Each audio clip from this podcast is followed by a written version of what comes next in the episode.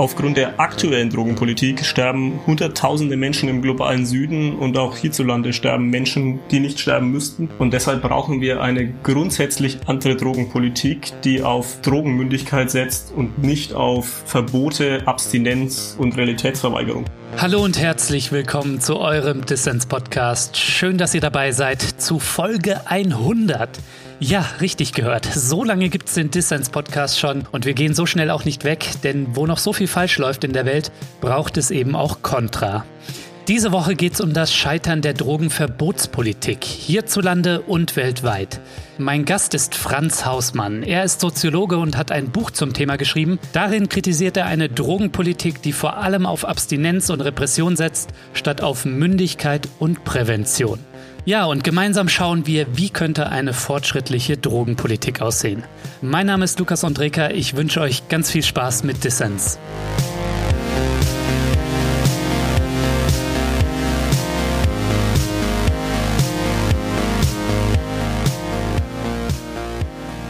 Franz, schön, dass du beim Dissens-Podcast dabei bist. Ja, äh, danke, dass ich hier sein darf. Freut mich. Stellen wir uns mal eben vor, Franz, es ist ein Samstag, wir beide sind auf dem Weg zu guten Freunden, denn Corona ist endlich vorbei und wir springen noch schnell mal in den Kiosk, um eine Schachtel Kippen und ein Gramm Kokain zu kaufen. Inwieweit ist das in deinen Augen eine wünschenswerte Welt, in der man Kippen und Kokain gleichermaßen legal kaufen kann? Ich würde sagen, es wäre auf jeden Fall eine wünschenswerte Welt, in der man beides legal kaufen könnte.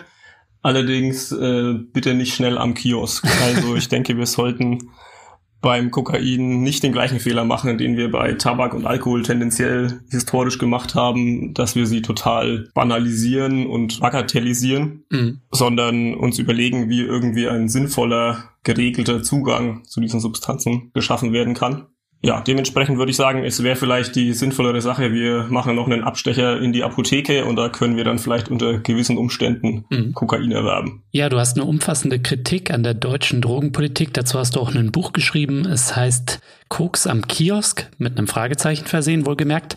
Franz, erklär doch mal, wie kam es eigentlich dazu, dass du dieses Buch geschrieben hast und dass du dich so für dieses Thema interessierst? Ich denke, da gibt's mehrere Gründe. Der wahrscheinlich offensichtlichste ist, dass mein Vater Alkoholiker war und ich dementsprechend sehr früh einfach mit der ganzen Thematik Alkoholismus und so konfrontiert war. Mhm. Auch wie es gesellschaftlich zugelassen werden konnte, was irgendwie mit meinem Vater passiert ist, das war wahrscheinlich so die Initialzündung, um mich viel mit Drogen und Drogenpolitik zu beschäftigen. Du schreibst davon, dass dein Vater, als du zwölf warst, gestorben ist. War das wegen seiner Sucht oder? Ja, also er ist an den Folgen seines Alkoholismus gestorben. Und daraus entwickelt hat sich dann eigentlich so meine Auseinandersetzung auch mit anderen Substanzen und ich habe mich zunehmend gefragt, wieso ist der Alkohol denn erlaubt und andere psychoaktive Substanzen sind verboten? Mhm. Kommt es irgendwie aus medizinischen Gründen und so weiter und so fort und bin dann da auch relativ schnell zu dem Schluss gekommen, dass Medizin oder Naturwissenschaft mit dem ganzen Verbot und der Verbotspolitik und dem Umgang mit Drogen gesellschaftlich, mit legalen wie illegalen, relativ wenig zu tun hat auf jeden Fall. Mhm. Mir ist natürlich sofort irgendwie die Frage eingefallen, wie kommt es denn, dass jemand wie du, der sowas erlebt hat, also der einen lieben Menschen an eine Droge verloren hat, ja, dass der sich trotzdem für eine umfassende Liberalisierung der Drogenpolitik einsetzt? Ja, auf dem ersten Moment würde ich sagen, äh, ist das wahrscheinlich immer ein bisschen überraschend, weil der erste Impuls natürlich vieler Leute äh, ist, dass wir sagen, okay, ich beispielsweise habe meinen Vater äh, durch Alkohol verloren, jetzt müssen wir das verbieten, Punkt. Und mit zwölf oder dreizehn hätte ich das wahrscheinlich auch noch so gesagt. Also wenn man mir mit zwölf gesagt hätte, wir müssen jetzt Alkohol verbieten, dann hätte ich wahrscheinlich gesagt, ja, das ist irgendwie total sinnvoll. Aber gerade je mehr ich mich dann irgendwie damit auseinandergesetzt habe, musste ich einfach feststellen, dass das Verbot sicher nicht die Lösung ist, denn das ist ja ganz offensichtlich bei den illegalisierten Drogen auch nicht die Lösung. Hast du denn selbst auch Erfahrungen mit äh, Drogen gemacht, sei es legalen oder illegalisierten? Ja, im weitesten Sinne habe ich äh, auf jeden Fall auch Erfahrungen gemacht und äh, lebe wahrscheinlich auch in einem irgendwie weitgehend drogenaffinen Umfeld, würde ich nach wie vor sagen, so als Student mit der Uni. Und mhm. es ist in meinem Umfeld einfach nicht fremd, dass Menschen Drogen konsumieren. Auf jeden Fall. Legal wie illegal. Franz, hol uns nochmal ab, wenn du dir die gegenwärtige Drogenpolitik in Deutschland anschaust. Wir wollen dann ja vielleicht gleich auch noch über das europäische Ausland oder die Welt sprechen. Ne? Da gibt's ja auch Unterschiede. Was ist denn das vorherrschende Paradigma im Umgang mit Drogen oder die vorherrschenden Paradigmen vielleicht? Und warum, das ist dann die zweite Frage, ja, warum, wenn sich denn die Erkenntnis zumindest in der wissenschaftlichen Fachwelt durchsetzt, dass die Verbotspolitik gescheitert ist und dass es eigentlich andere Ansätze in der Drogenpolitik braucht, warum ändert sich so wenig? Ja, zum ersten Teil erstmal. Ich würde sagen, dass das vorherrschende Paradigma im Umgang mit illegalisierten Drogen zumindest ist auf jeden Fall Abstinenz. Mhm. Also ganz pauschal, Menschen sollen keine illegalisierten Drogen nehmen und zwar in erster Linie, weil man ihnen auch unterstellt, dass das eigentlich kontrolliert so nicht möglich ist. Also Drogenkonsum führt aus Sicht, sag mal, beherrschenden Ideologie oder des bestehenden Paradigmas zu Abhängigkeit früher oder später. Mhm. Und ist zusätzlich natürlich assoziiert mit ganz vielen negativen Dingen wie Gewalt, mit äh, organisierter Kriminalität und so weiter und so fort, was natürlich eigentlich kein Problem ist einer Substanz selbst, sondern des gesellschaftlichen Umgangs damit. Mhm. Und ich würde sagen, dieses Abstinenzparadigma ist nach wie vor das Beherrschende bei den illegalisierten Drogen. Bei den legalen ist es natürlich ein bisschen komplizierter, würde ich sagen. Also bei Alkohol und Tabak wird wahrscheinlich niemand behaupten, dass absolut jeder und jede, die Alkohol und Tabak konsumieren, früher oder später abhängig wird. Das wäre auch völliger Blödsinn da nehme ich teilweise natürlich dann eher das Gegenteil wahr. Also eine eigentlich nicht Auseinandersetzung mit der Droge als Droge, sondern dann fallen eher Begriffe wie Genussmittel oder irgendwas in die Richtung, während man das andere halt Rauschgift nennt. Also allein die, die Begriffe sagen unfassbar viel aus. Ja, und wenn wir jetzt mal davon ausgehen, und da können wir gleich noch detailliert drüber sprechen, ne, ähm, dass dieses Abstinenzparadigma oder diese Prohibitionspolitik, ja, oder Verbotspolitik, dass die gescheitert ist, ja, also wir können ja gleich noch drüber sprechen, ist das denn wirklich so, ja? Aber wenn wir davon mal ausgehen, dann stellt sich ja die Frage, und das hast du auch schon angesprochen, wieso ändert sich dann so wenig? Ne? Also vielleicht kannst du einmal sagen, was so für dich die größten Hindernisse sind, dass wir zu einer liberaleren Drogenpolitik kommt und wie die detailliert aussehen könnte, da wollen wir natürlich auch noch sprechen. Aber welche Strukturen, Interessen oder Weltanschauungen stehen vielleicht da einem Fortschritt, einem rationalen im Weg? Ja, die Frage an sich ist natürlich sehr umfangreich, aber ich will mal ein paar Punkte ein bisschen anreißen und dann können wir schauen vielleicht, worüber wir noch genauer sprechen. Mhm. Erstens würde ich sagen, dass es natürlich ganz handfeste materielle Interessen gibt, dass Drogenpolitik so bleibt, wie sie ist. Also sie wird international nach wie vor als Machtpolitik benutzt und das wurde sie historisch auch immer. Also ganz klassisch, wir kennen wahrscheinlich alle den Umgang der USA mit weiten Teilen Lateinamerikas äh, in Bezug auf Kokain. Mhm. Der globale Norden hat mit massivem Einfluss nach wie vor auf den globalen Süden. Und auch innerhalb der Nationalstaaten würde ich sagen, ist es ein total starkes Instrument sozialer Kontrolle und das muss jetzt gar nicht bewusst so sein. Ich will jetzt hier nicht die Verschwörungskeule bedienen, überhaupt nicht.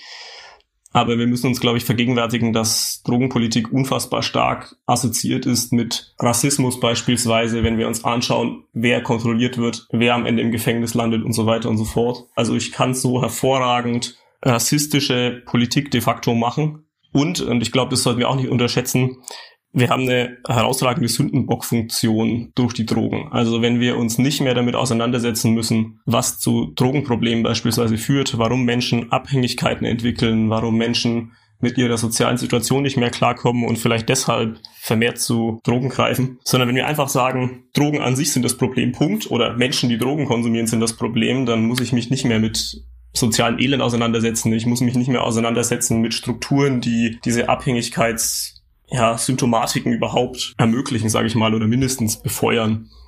Mhm. Aber es gibt sicher auch noch viele andere wichtige Punkte. Also wir haben sicher auch ganz klassisch Unternehmen, die nach wie vor kein Interesse daran haben, dass legalisiert wird. Ich denke da zum Beispiel an die privatisierte Gefängnisindustrie in den USA oder auch die Kartelle sind letzten Endes riesige Unternehmen, die in Teilen des globalen Südens de facto Staaten großflächig korrumpieren können durch ihre Einnahmen und wenige von denen werden ein Interesse daran haben, dass wir jetzt Drogen regulieren und kontrollierten Zugang dazu schaffen und Arbeitsschutz gilt und so weiter und so fort. Mhm. Also das ist vielleicht eher so diese materielle Seite und sicher spielt auch diese ganze ideologische Seite beim Aufrechterhalten der bestehenden Prohibitionspolitik eine große Rolle. Also was meinst du damit? Ich, ich würde sagen, mit der Vorstellung einer drogenfreien Welt ist ja auch ein Menschenbild verbunden von einem drogenfreien Menschen. Und dieser drogenfreie Mensch ist dann tendenziell natürlich der vernünftige, produktive, vielleicht auch demütige Mensch. Ich denke so ein bisschen an das Klischee des evangelikalen Christen, gerade in den USA. Und ich glaube, so weit müssen wir auch gar nicht gehen, das so zu überspitzen. Aber dieser Grundkonflikt zwischen Menschen, die vielleicht sagen, okay, es gibt irgendwie andere Sachen, die auch wichtig sind, gewisse hedonistische Verhaltensweisen zeigen und so weiter, gegen eben Menschen, die sagen würden, drogenfrei sein an sich muss das Ziel sein und zwar für alle. Den nehme ich in dieser ganzen Diskussion natürlich nach wie vor auch stark wahr. Mhm. Wobei äh, ja jetzt Drogenhedonismus nicht unbedingt was Emanzipatorisches ist. So, also ich kenne auch genug Leute, die sehr gut äh, im Verwertungsprozess, im kapitalistischen mitwirken und äh, Wochenends dann halt gut auf Drogen abgehen. So, oder auch noch irgendwie Drogen nehmen, um gut am Verwertungsprozess mitwirken zu können. So, also das sollte man wahrscheinlich auch nicht unterschätzen, oder? Nee, ich würde ihm auch gar nicht widersprechen. Ich glaube, das ist auf jeden Fall so, aber ich glaube, es ist im Weltbild vieler Leute, die für eine radikale Verbotspolitik eintreten, nicht so. Also mhm. ich glaube, in deren Weltbild können Menschen nicht am Wochenende kontrolliert Drogen nehmen und, und unter der Woche dann am kapitalistischen Verwertungsprozess teilnehmen, sondern es besteht quasi immer die Gefahr, dass diese aus ihrer Sicht delinquenten Verhaltensweisen jetzt dann überhand nehmen und dann ist man auf einmal eine Gefahr für diese so toll funktionierende Leistungsgesellschaft. Ich glaube, das ist nach wie vor eine sehr verbreitete Angst bei so klassischen Befürworterinnen und Befürwortern der Verbotspolitik. Ja, die Effekte, die du schon beschrieben hast, das sind natürlich alles keine Verschwörungen der Eliten, ne, sondern die meinen natürlich ihre Verbotspolitik natürlich auch wohlmeinend und bringen dafür ja auch Argumente vor, ja. Was sind denn da, was die Drogenverbotspolitik angeht, die gängigsten Argumente aus deiner Sicht und äh, warum sind sie wissenschaftlich entkräftet?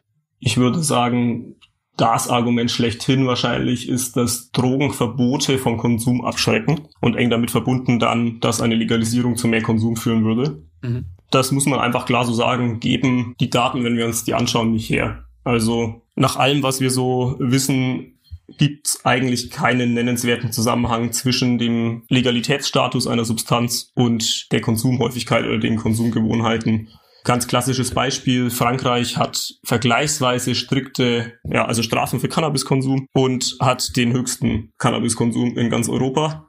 Hm. Auch deutlich höher als beispielsweise die Niederlande. Und das zieht sich im Prinzip so durch. Und also selbst das britische Innenministerium, und das ist jetzt nicht gerade bekannt als Vorkämpfer für eine besonders emanzipatorische Drogenpolitik, kommt in einer eigenen Studie zu diesem Schluss, dass es einfach keinen Zusammenhang gibt zwischen Legalitätsstatus und Konsumniveau.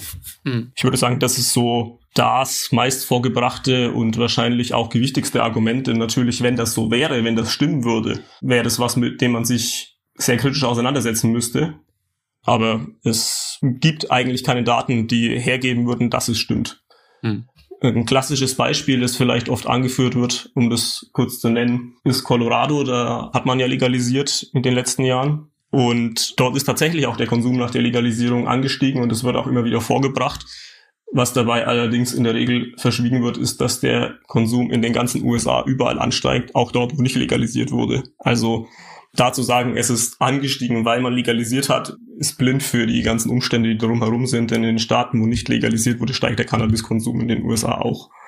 Ohnehin müsste man bei jeder Drogenpolitik, bei jeder Alternativen schauen, wie sind die Effekte und man müsste es wissenschaftlich natürlich begleiten, ne? aber man müsste eben auch schauen, äh, führt der mehr Drogenkonsum auch zu mehr Schaden und mehr Toten, weil es kann ja auch sein, dass die Substanzen dann halt eben durch staatliche Kontrolle so viel besser sind, dass sie auch weniger Schaden anrichten.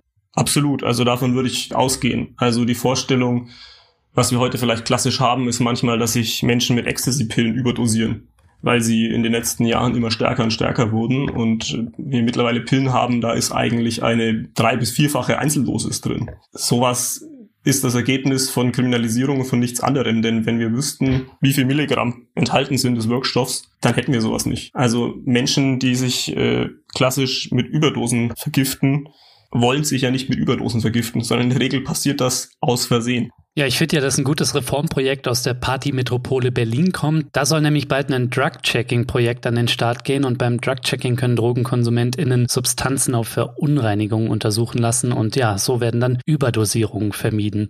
Aber noch so ein Argument, Franz, was ich manchmal höre, ja, das ist, man muss die Leute doch vor den Schäden schützen, die Drogen zweifelsohne anrichten können. Man darf das ja auch nicht verharmlosen, oder?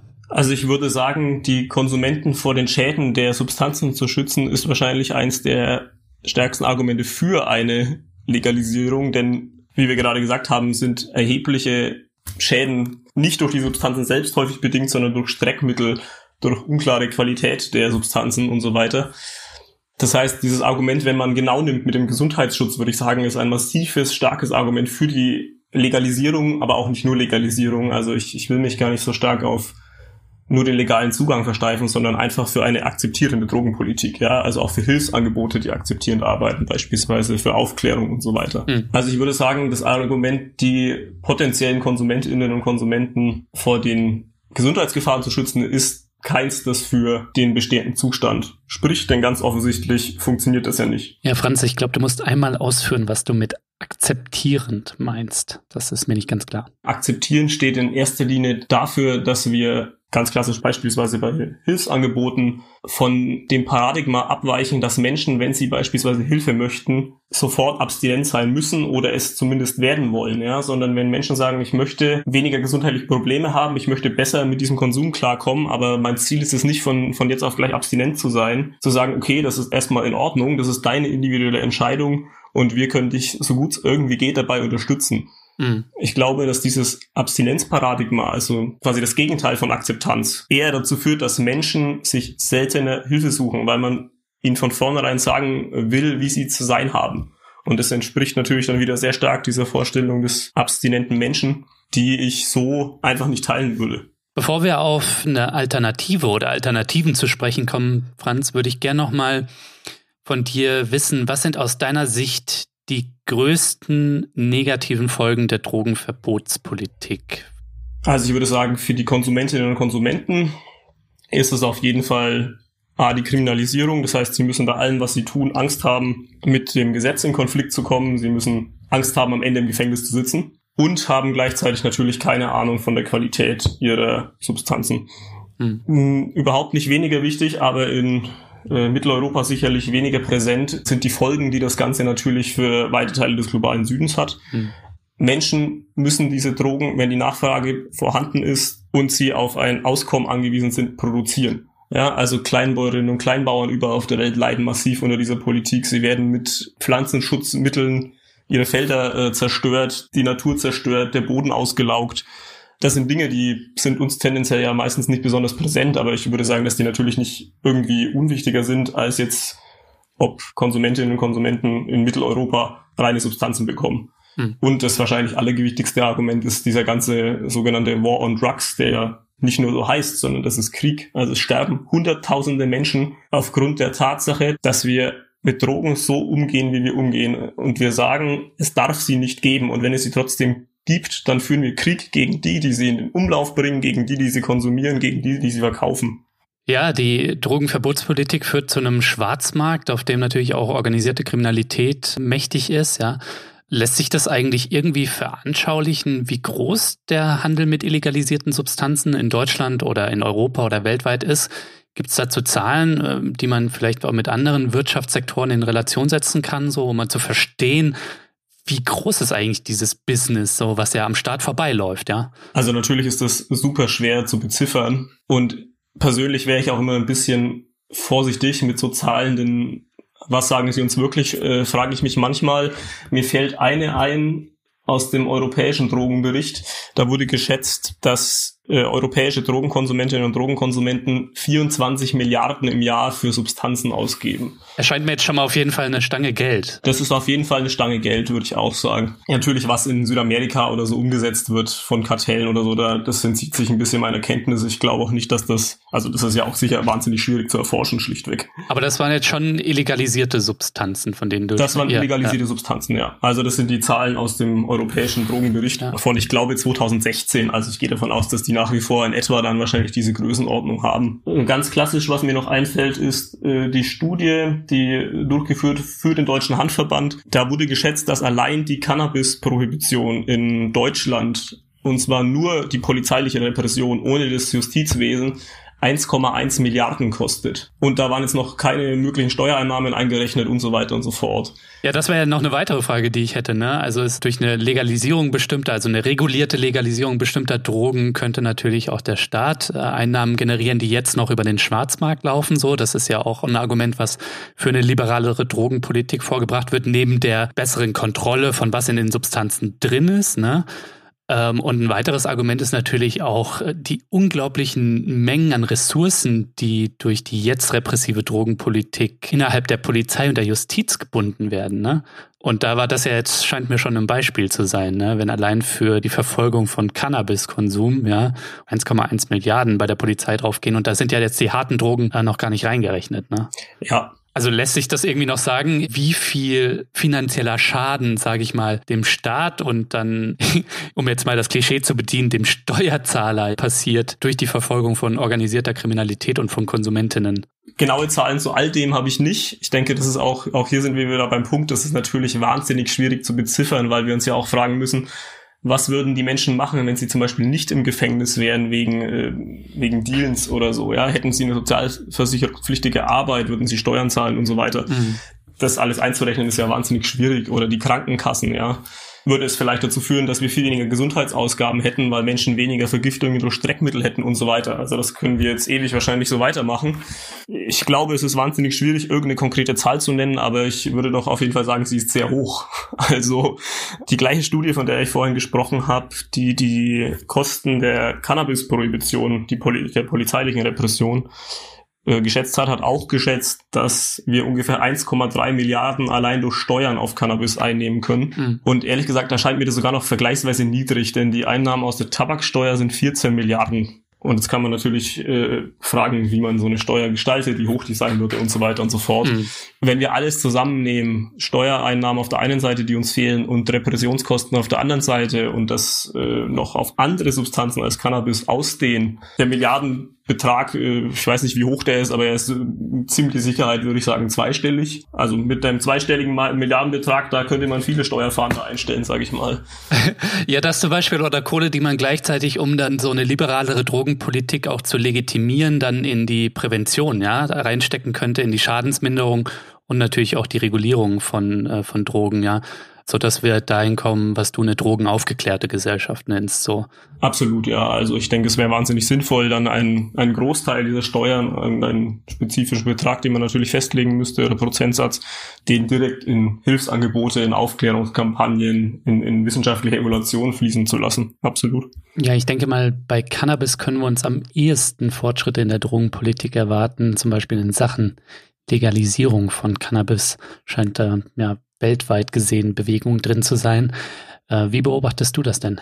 Also ich glaube, im Grunde sehe ich das weitgehend genauso. Ich glaube mit Sicherheit die Substanz, bei der wir am ehesten Fortschritte sehen werden, was Legalisierung angeht, aber hoffentlich natürlich auch, was einen generell aufgeklärteren Umgang mit der Substanz umgeht. Und ich glaube, das hört nicht bei Legalisierung auf. Ist, denke ich, auf jeden Fall Cannabis. Und was mich, in, das Einzige, was mich an dieser Diskussion rund um Cannabis ein bisschen stört, ist, dass sie häufig geführt wird, als läge das an der Substanz selbst und das glaube ich eigentlich nicht. Ich glaube, das liegt daran, dass diese Substanz viel, viel mehr konsumiert wird von viel, viel breiteren Gesellschaftsteilen als andere illegalisierte Drogen und dass sie deshalb schlichtweg viel präsenter ist wahrscheinlich so ziemlich jeder kennt Menschen, die hin und wieder kiffen und die, die glauben, sie kennen keine, die kennen welche, aber die wissen es nicht von ihnen. Also wir haben, glaube ich, eine Lebenszeitprävalenz, also Menschen, die in ihrem Leben in Deutschland schon mal Cannabis konsumiert haben, von 27, 28 Prozent oder so, also mehr als jeder vierte. Mhm.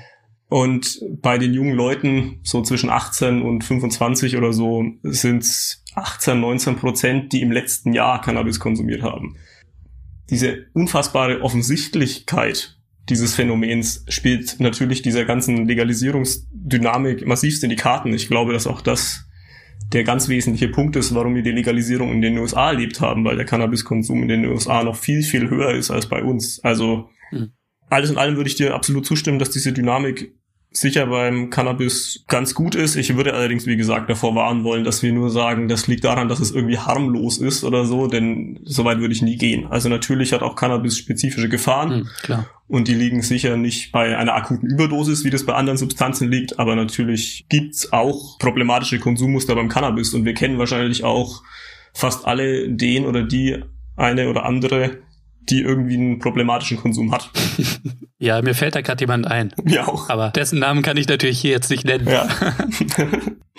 Was braucht es denn aus deiner Sicht in Deutschland für eine Legalisierung von Cannabis? Also 2021 wird ja gewählt. Äh, passiert das nur mit einer linken Mehrheit oder kannst du dir auch vorstellen, dass das die Konservativen und die Grünen zusammentun würden? Also ich gehe davon aus, dass natürlich eine, eine linke Mehrheit da einiges machen könnte. Viel mehr als vielleicht in anderen Politikbereichen. Ich würde aber auch nicht ausschließen, dass beispielsweise Schwarz-Grün Cannabis legalisieren würde. Das äh, kann ich mir eigentlich sehr gut vorstellen. Also ich glaube, wenn die Grünen eine Legalisierung bekommen und im Gegenzug kann man ein paar neue Autobahnen bauen oder so, dann schluckt die Union diese Kröte im Zweifel auch. Also man kann heute auch total konservativ sein und trotzdem gelegentlich kiffen. So verbreitet würde ich sagen, ist Kiffen. Und äh, ja, ja. also ich, was die Legalisierung von Cannabis allein angeht, wäre ich vergleichsweise zuversichtlich, dass das in den nächsten Jahren kommt. Ich kann mir das auch nach der nächsten Bundestagswahl tatsächlich vorstellen. Aber bei natürlich weiteren akzeptierenden Konzepten und bei äh, Regulierungsformen, die vielleicht jenseits des Marktes stattfinden, sondern viel auf irgendwie privaten Anbau setzen oder auf äh, gemeinschaftliche Kultivierung in irgendwelchen Cannabis Social Clubs oder so, da denke ich, wird natürlich die Union wenig von halten. Also wenn man legalisiert, dann wird die Union auch ein bisschen Geld damit verdienen wollen. Cannabis Social Club. Das ist gut. Hast du eigentlich einen grünen Daumen? Würdest du dich dann betätigen in so einem Cannabis Social Club? Das würde ich bestimmt machen. Ich, äh, ja, ich, ich mag Pflanzen gern und ich äh, gärtne viel in meiner Freizeit. Also ich sehe wenig Grund da nicht ein paar Pflänzchen anzubauen. Ich habe ja keinen grünen Daumen, ich vergesse immer das Gießen, aber ich glaube, für so eine, äh, so, so eine Cannabispflanze würde ich mir einen Wecker stellen, irgendwie im Handy, so immer so ein Alarm. Ja, also der Botaniker in mir sagt, dass sie auch, glaube ich, gar nicht so viel Wasser brauchen, wenn ich mich nicht täusche. Also, ah, gut. Das ist, glaube ich, nicht wie bei Tomaten, wo man mal einen Tag nicht gießt und dann sind die gleich tot.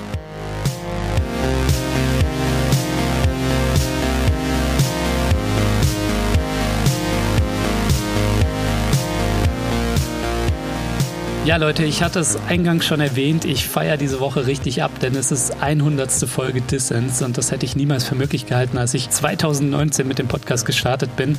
Ja, und ich feiere vor allem die Community, die sich um diesen Podcast geschart hat, denn mittlerweile sind es 600 Fördermitglieder, die diesen Podcast supporten monatlich, ja, und die das hier möglich machen, dass wir unabhängig und frei und undogmatisch für alle Menschen da draußen senden können.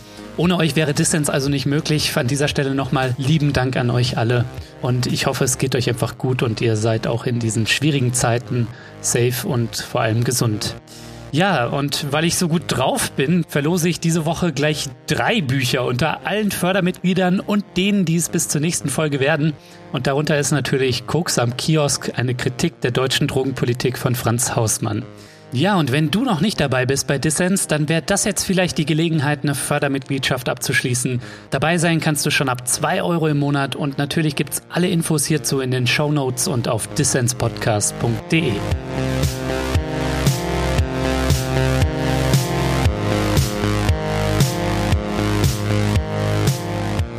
Du hörst den Dissens Podcast. Zu Gast ist der Soziologe und Aktivist Franz Hausmann.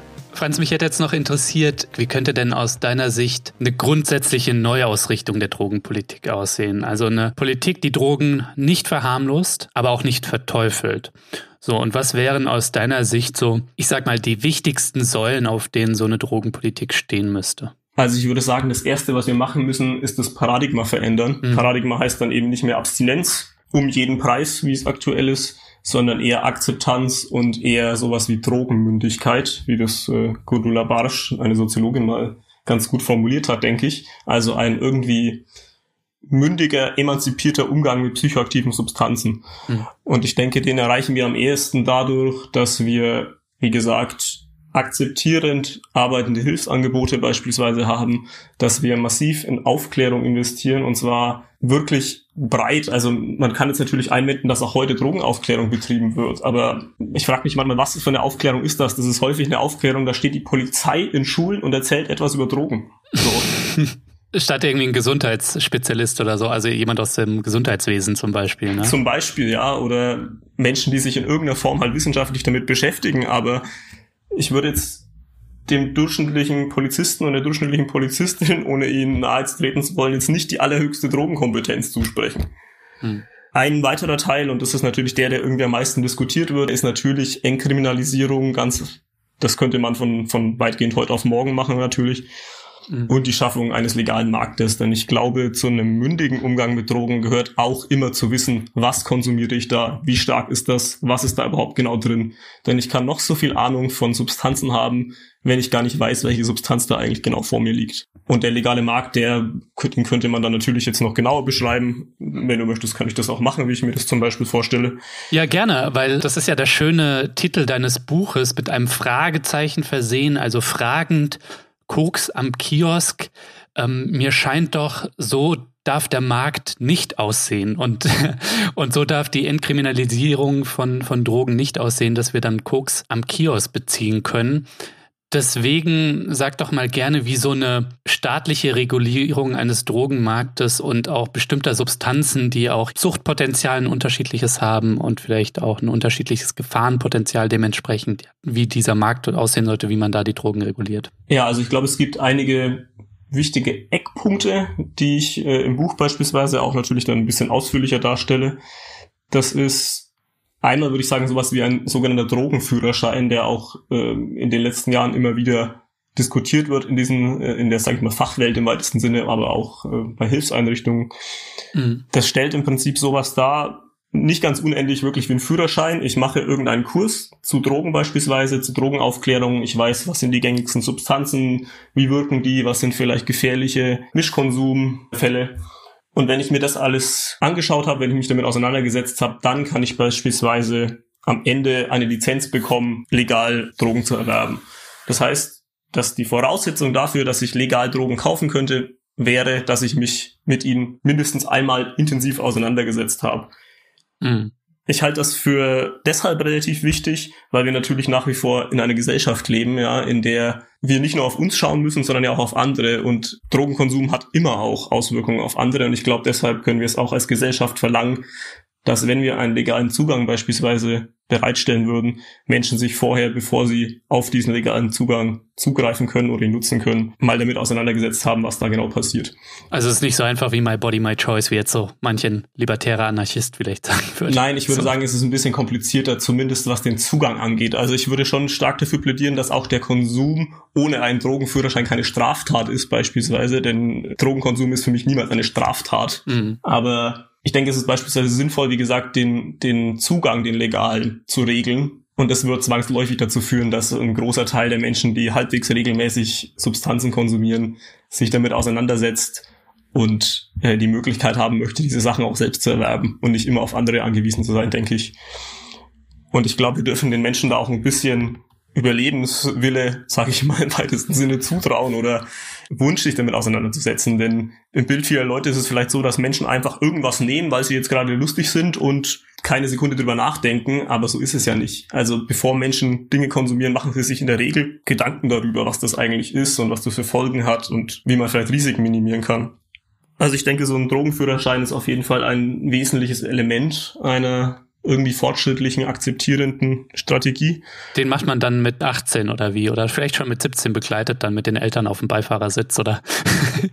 ja, das ist natürlich eine, eine spannende Diskussion. Also es gibt viele Substanzen, da sagt uns die Wissenschaft tendenziell, wenn sie das konsumieren, bevor sie 20, 21 sind, dann sind die Schäden bedeutend höher als äh, wenn sie das später konsumieren, weil zum Beispiel die Gehirnentwicklung noch nicht völlig abgeschlossen ist. Mhm. Und ich denke, wir sollten darauf natürlich Rücksicht nehmen. Gleichzeitig sollten wir uns auch keine Illusionen machen. Also ich weiß nicht, ob eine Gesellschaft, die Menschen mit 18 erlaubt, Auto zu fahren und zu wählen und zur Armee zu gehen und solche Späßchen, ihnen dann vorschreiben kann, dass sie aber mit 18 keine Substanzen konsumieren können, die ihrem Körper schädigt. Also medizinisch betrachtet wäre das wahrscheinlich sinnvoll, die Grenze eher bei 21 oder so anzusetzen für sowas. Ob das politisch clever ist oder am Ende wahrscheinlich vielleicht mehr Schaden auslöst, weil dann 18-jährige Menschen eben ihre 21-jährigen Freundinnen und Freunde fragen, ob sie ihnen irgendwas kaufen. Das würde ich sagen, ist eine andere Diskussion. Also ich glaube, das ist natürlich immer ein Abwägen zwischen medizinischen Erkenntnissen und einem irgendwie Umgang, der möglichst wenig negative Nebeneffekte hat. Ist jetzt vielleicht nur eine Fußnote, Franz, aber was machen wir dann eigentlich mit Drogen, die jetzt legal sind und gesellschaftlich akzeptiert, wie zum Beispiel der Alkohol? Brauchen wir für die dann auch den Drogenführerschein oder wäre das sinnvoll, die darin aufzunehmen so? Weil die Schäden von ähm, übermäßigen Konsum legaler Drogen sind ja so offensichtlich und die hast du ja auch in deiner Biografie leidvoll erleben müssen. Ne? Absolut. Also ich würde sagen, medizinisch wäre das auf jeden Fall sinnvoll und medizinisch gibt es wenig Grund, Alkohol beispielsweise anders zu behandeln als andere äh, sogenannte harte Drogen. Also wenn wir uns anschauen, Alkohol macht schwerstkörperlich abhängig. Alkohol ist ein massiv starkes Zellgift. Hm. Wir brauchen nicht drüber reden, dass Alkohol eine der potenziell tödlichsten Substanzen ist man kann sich vergleichsweise leicht überdosieren und, und, und.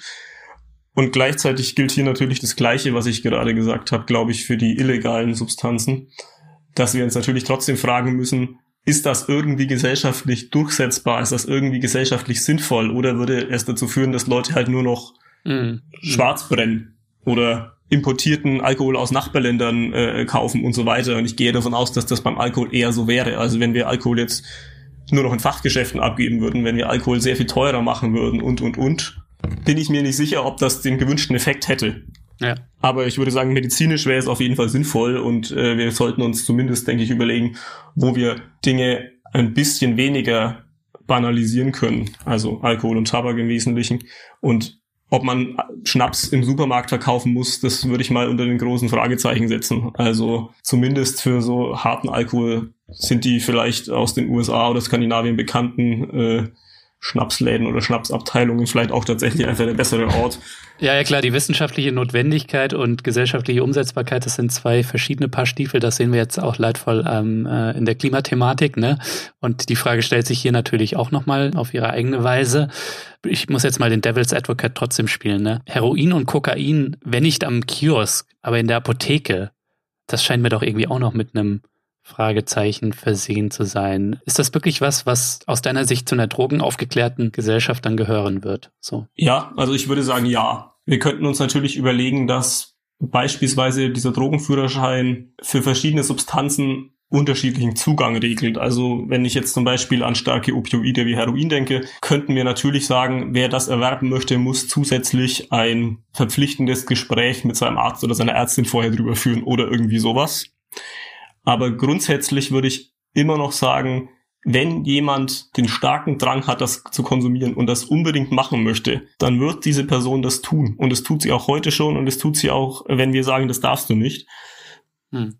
Und ich glaube, das ist immer die wesentliche Realität, die wir vor Augen haben müssen. Es wird nicht dazu führen, dass Menschen, die heute sagen, nein, ich konsumiere kein Heroin, weil das illegal ist, dann sagen, oh ja, Heroin ist ja jetzt legal, wenn ich äh, einen Drogenführerschein mache und mit meinem Arzt spreche und dann in die Apotheke gehe. Setze ich mir die Nadel, sofort. Dann setze ich mir sofort die Nadel, ja. Also wir gehen doch auch heute nicht in die Apotheke und kaufen andere psychoaktive Substanzen, die man durchaus bekommen würde in der Apotheke, wenn man weiß, nach was man suchen muss, und nehmen dann die in äh, Unmengen ein. Das passiert ja nicht. Mhm. Und ich sehe keinen Grund, warum das bei Heroin, Kokain oder sonst was grundsätzlich anders sein sollte. Und wie gesagt, es gibt auch die Datenlage, da sind wir wieder beim Thema, ob Legalisierung zu mehr Konsum führen würde, einfach nicht her. Wenn wir uns Portugal beispielsweise vielleicht als Beispiel noch anschauen, da hat es eine Entkriminalisierung gegeben, sehr breit, weil Portugal ein massives Heroinproblem hatte in der jüngeren Vergangenheit. Mhm und man sich gefragt hat, okay, wie können wir diesen Menschen helfen, wie kriegen wir dieses Problem in den Griff? Und das hat keineswegs dazu geführt, dass heute mehr Heroin konsumiert wird, das entkriminalisiert wurde. Es hat im Gegenteil dazu ge geführt, dass die Gesundheitsdaten weit, weit besser sind, als sie je zuvor in, in Bezug auf die Drogenproblematik dort waren.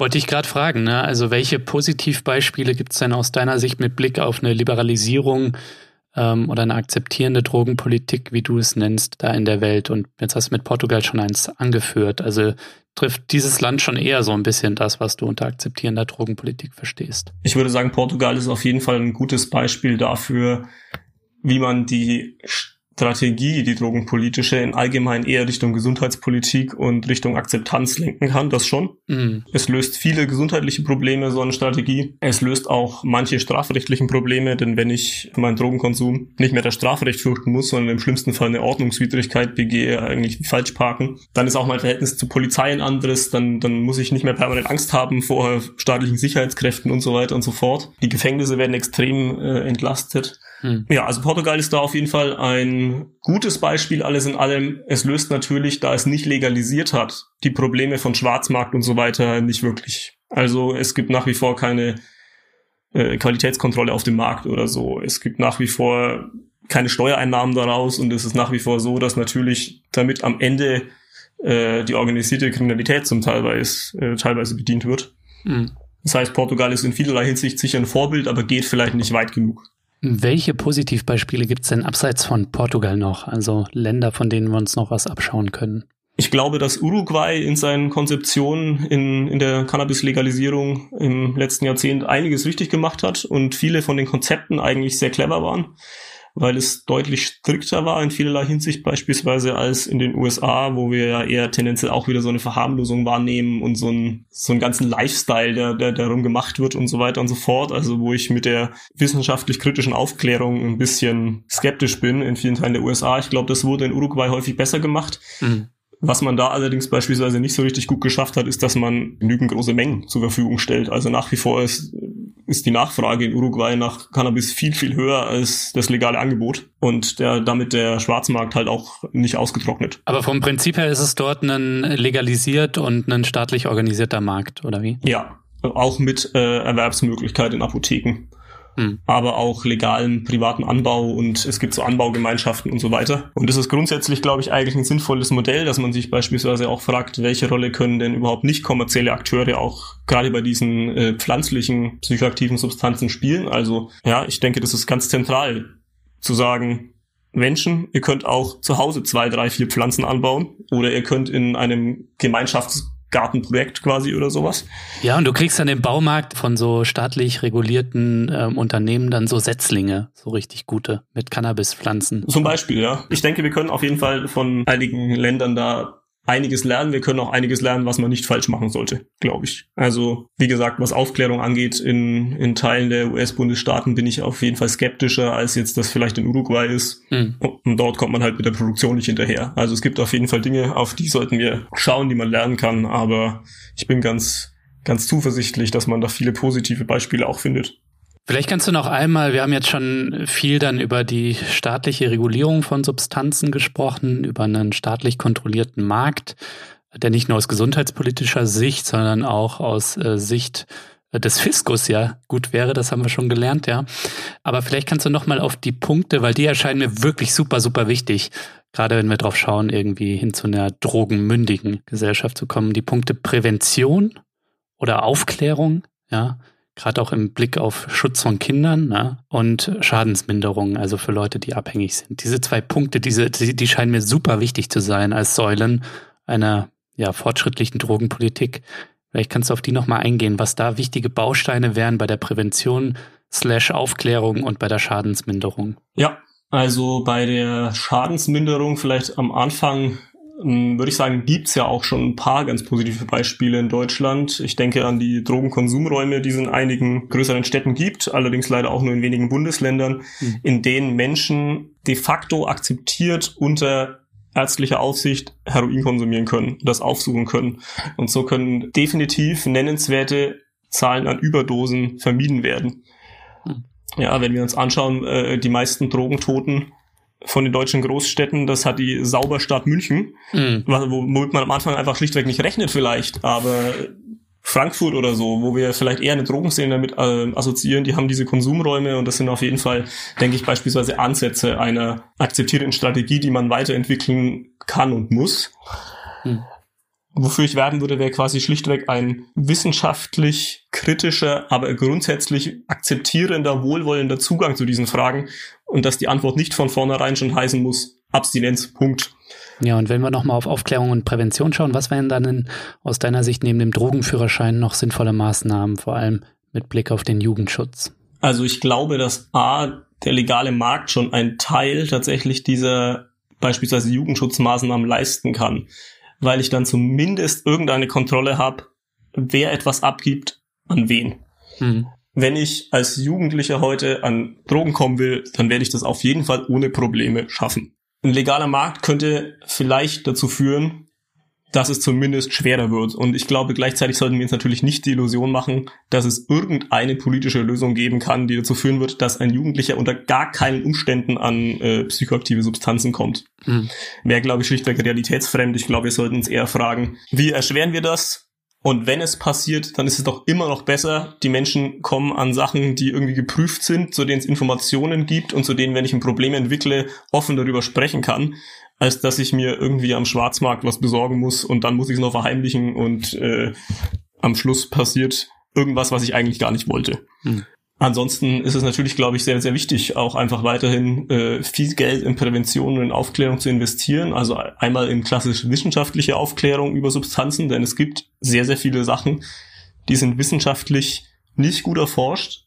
Ja, und ansonsten äh, kommen wir vielleicht nochmal zurück auf den Polizisten, der in der Schule was über Drogen erzählt. Also, I'm sorry, ich finde, der ist nicht die Person, die, die in die Schule gehört und was über Drogen erzählen sollte, sondern das hm. sollten Menschen machen, die vielleicht, keine Ahnung, äh, sich sozialwissenschaftlich mit dem Thema beschäftigen oder medizinisch oder biologisch, wie auch immer.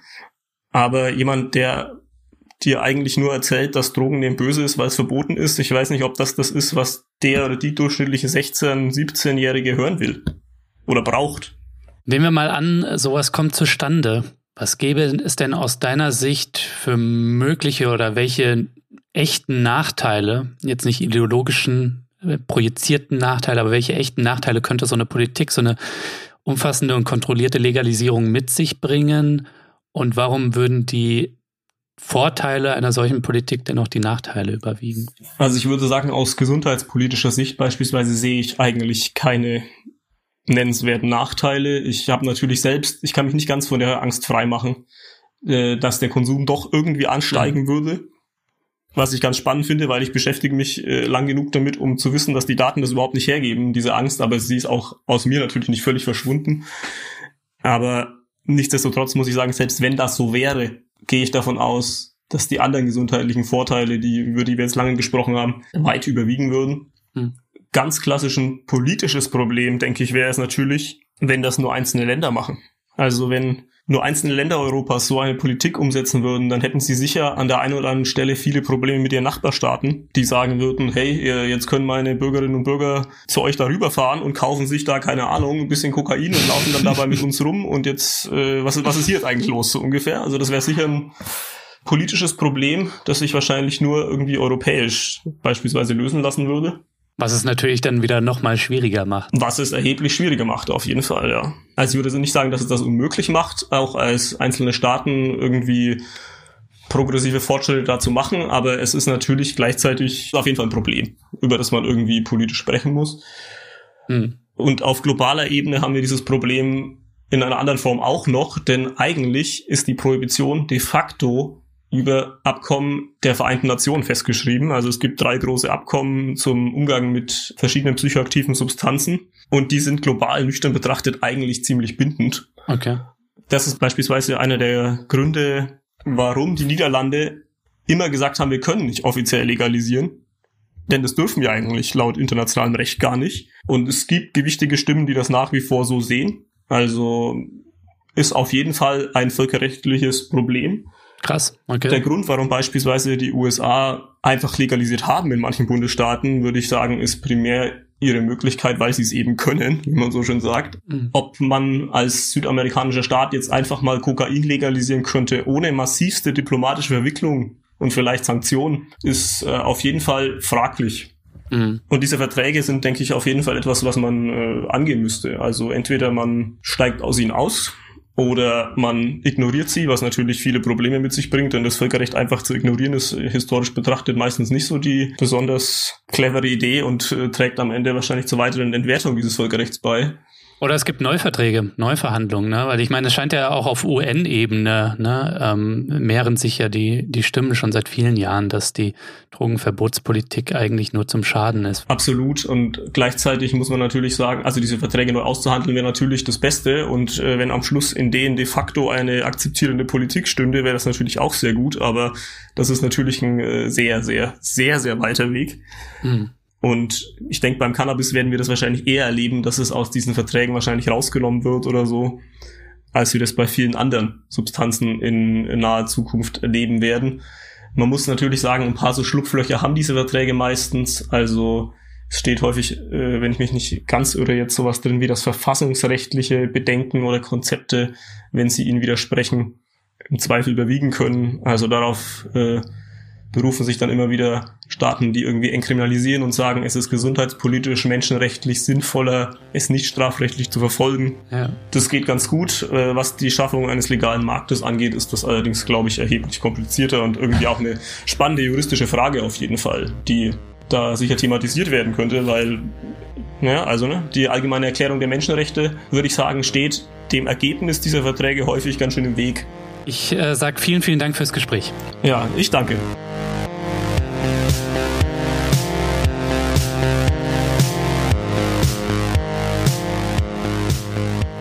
So, das war der Dissens-Podcast für diese Woche. Schön, dass ihr dabei wart. Zu Gast war der Soziologe und Aktivist Franz Hausmann.